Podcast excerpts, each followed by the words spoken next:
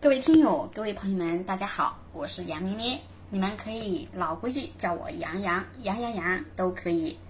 今天我们要聊一聊通胀，叫通货膨胀，简称通胀。那通胀是个什么意思？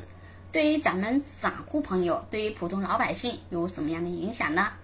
咱们举个例子啊，在我们中国啊，就新中国成立之后呢。出现过一次比较严重的通货膨胀事件，怎么样的一个事件呢？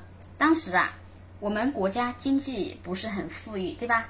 然后呢，老百姓呢也生活的比较困难，于是呢，货币超发，国家印了很多钱，导致什么时候呢？什么事件呢？钱太多了，啊，变成一个什么现象呢？你去买个馒头啊，你得骑着自行车。捆一大摞的纸票、钞票才能换一个包子、馒头回来，也就是钱多了，钱不值钱，货物涨价了，货物商品涨价了，但是钱不值钱了，这就是通货膨胀。那大家想一想啊，在美国、英国，尤其是二零二零年疫情之后啊，大家想一想，大家是不是发现他们都没有控制住疫情？没有控制住疫情，还任由疫情继续扩散。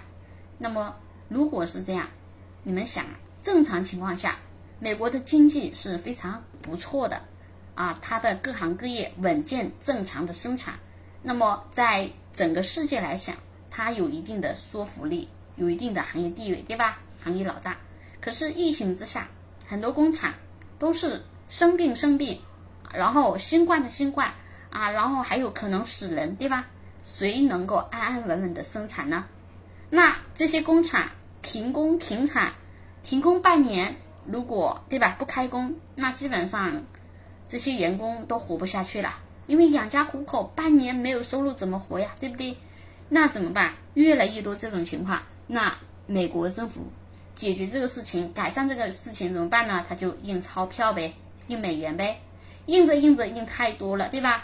货币超发，超过一定比例，对吧？货物涨价，然后钱就不值钱了。所以之前有个消息说啊，美国通胀也要来了。那大家觉得美国通胀会不会来呢？那如果美国通胀来了，对吧？首先对美国是不是好事？那肯定不是好事情，影响了整个国家的一个正常的秩序和稳定的发展。对美国来说肯定是不好的。其次呢，对于美国股市好不好呢？当然也不行，对吧？那大家想，大家开心了，哎呀，美国终于要倒下了，对吧？美国终于股市要跌了，那是好事吗？假如美国的股市如果真的天天下跌，可能中国股市未必好到哪里去，因为在我们 A 股市场中有个惯例，就是跟跌不跟涨。美国股市大跌，A 股跟跌；美国股市涨，但是没涨。你看，美国股市涨了十多年，对吧？但是呢，A 股还在三千、三千四、三千五徘徊。那也说明什么？说明 A 股的一些交易机制成熟吗？还没够成熟啊，离发达国家还有距离。但是我们也相信，对吧？因为我们改革开放到现在才十几年时间呐，对吧？建党都才一百年。你想，人家美国是几百年了，所以说啊，我们和美国还有一定的差距。但是，随着未来，大家想，我们中国的疫情逐逐步逐步的控制住了，经济不断的发展，对吧？那我相信我们国家会越来越好。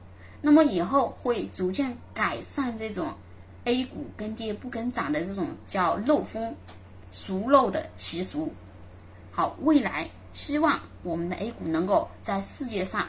独领风骚，各位，你们觉得呢？